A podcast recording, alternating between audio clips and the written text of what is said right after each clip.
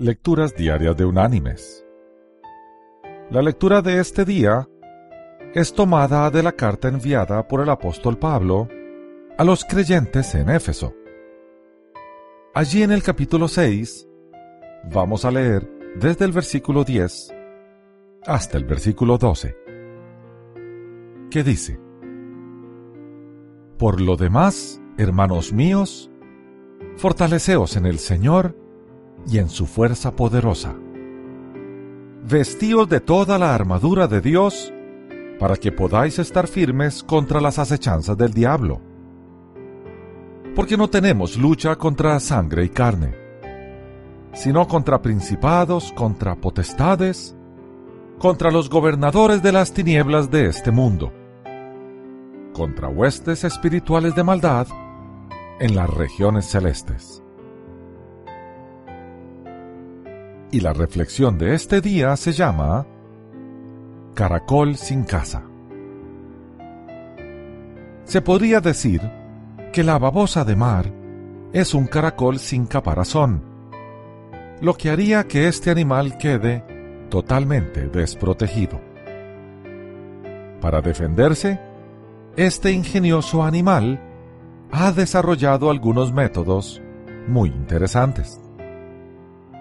Algunas babosas tienen coloraciones espectaculares en forma de bandas o puntos que rompen su silueta confundiendo su aspecto.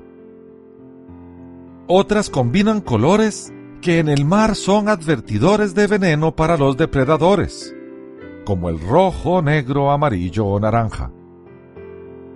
Otras especies poseen espículas calcáreas en la piel. Otras tienen mal sabor o segregan sustancias tóxicas para defenderse de un ataque. Estos moluscos tienen un régimen carnívoro sumamente especializado.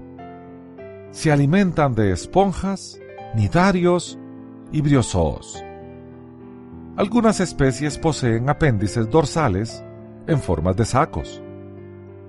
En estos receptáculos acumulan las células urticantes de las anémoras e hidrodeos que les sirvieron de alimento, de modo que cuando un depredador las muerde, liberan los apéndices y el atacante queda escarmentado. Mis queridos hermanos y amigos, como el caracol sin casa, los creyentes necesitamos estar conscientes de que Dios quiere que desarrollemos sistemas de defensa para mantenernos en victoria en medio de un mundo lleno de ataques y de un ataque espiritual continuo. Nuestros sistemas de defensa son la oración, el estudio diario de la palabra de Dios y el servicio a otros.